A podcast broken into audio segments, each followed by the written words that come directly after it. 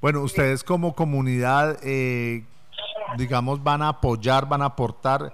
¿Cómo va a ser el proceso? Las viviendas son gratuitas, pero ustedes qué tienen que aportar aquí en este caso, Anderson?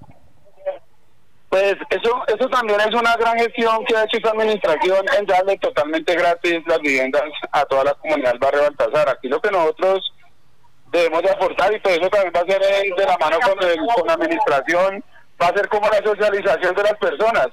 Pues ustedes saben que el portal de San Gabriel, al frente hay un hay un conjunto que es estrato 6 y pues nosotros vamos a ser totalmente subsidiados, todo va a ser estrato 1, ¿no?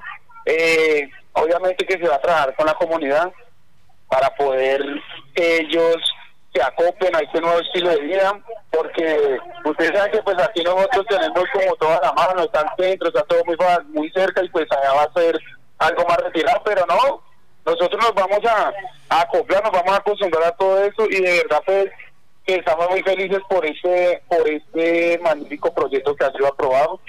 Y pues vamos con toda, Gerardo, vamos con toda y vamos a trabajar en, si Dios quiere, en un plan semilla que va a la administración, si Dios quiere, a trabajar también con las personas, porque usted sabe que nosotros tenemos muchos vendedores de mazamorra, muchos vendedores de, de tamales, vendedores ambulantes, eso es lo que hay en el Baltasar, vendedores de la plaza, de la carretilla, entonces pues eso va a ser un trabajo también que se va a hacer de socialización con ellos.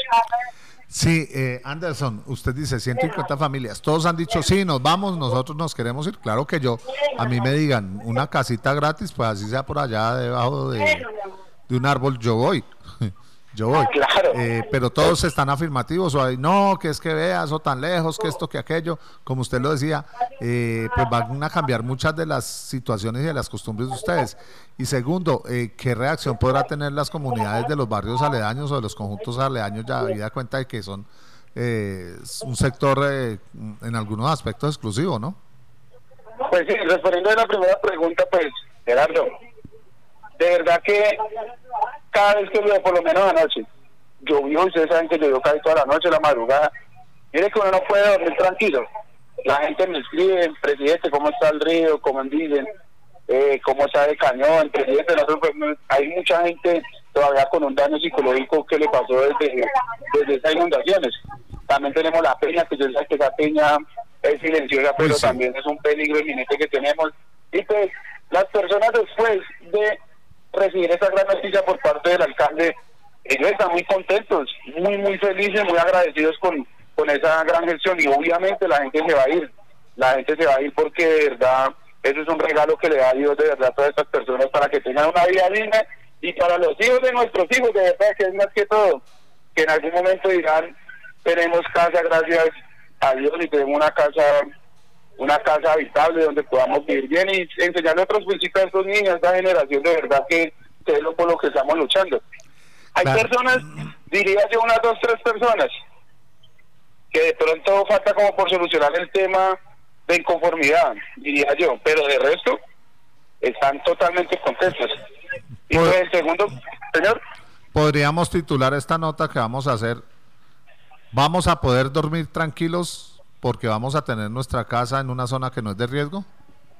Gerardo, usted más que nadie es testigo de esta situación del Baltasar, porque usted se iba a embarrar las botas, ha estado cuando hubo el derrumbe. Más que esto, periodista, usted es un amigo de nuestra comunidad y usted sabe la felicidad, eso lo pueden poner ahí, mejor dicho, esa es la, esa es la nota. Y usted sabe que esa gente va a estar muy tranquila, ya es otro otro vivir, van a poder dormir tranquilos de verdad que que eso sí le doy muchas gracias a Dios que todo nos haya salido bien. Y esto no hubiera sido posible también sin la ayuda de todos ustedes, todos los periodistas, todos los medios de comunicación, Ecos del Conveima, todos de verdad que han estado muy pendientes y, y, y esa mano amiga, esa mano amiga de verdad que, que yo sí estoy muy agradecido con todo, Gerardo. Pues es con mucho gusto, eh, Anderson. Finalmente, ¿qué hacer, cómo hacer para que esto no vuelva a quedar invadido? O que, no sé, no, no, no sabemos, o yo creo que usted sabe para dónde va mi pregunta. Que algunos se vayan y digan, bueno, ya tenemos la casa aquí, pero vamos a volver a invadir allá, vamos a volver a llegar allá, nos vamos a volver a meter o no nos vamos a ir nunca. ¿Cómo hacer para que esto no se dé y para que estos terrenos queden eh, libres, digamos, de ocupación mm, de asentamientos humanos. Y lo que usted dice que preocupa mucho, man, es esa ladera, esa montaña que está ahí al frente, que, como se dice, por un lado, ustedes viven, como se dice, entre la espada y la pared.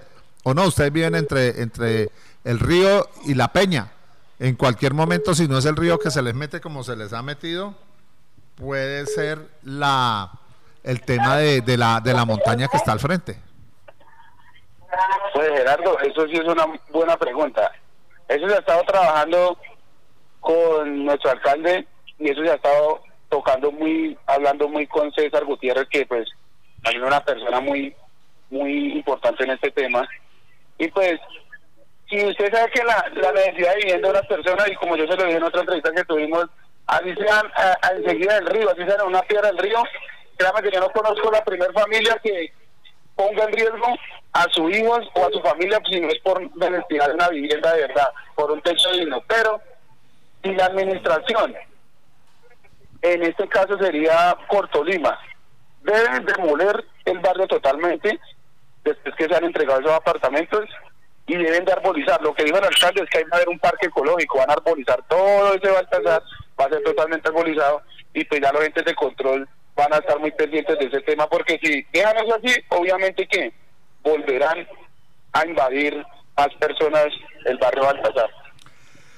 Perfecto. Anderson, muchas gracias, muy amable. Ve, ¿para cuándo ya tendrán ustedes decir, bueno, nos llevamos los corotos? Ese día espero acompañarlos, espero que ese día sí me inviten a, hacer, hacer lo que llaman el coroteo o el trasteo.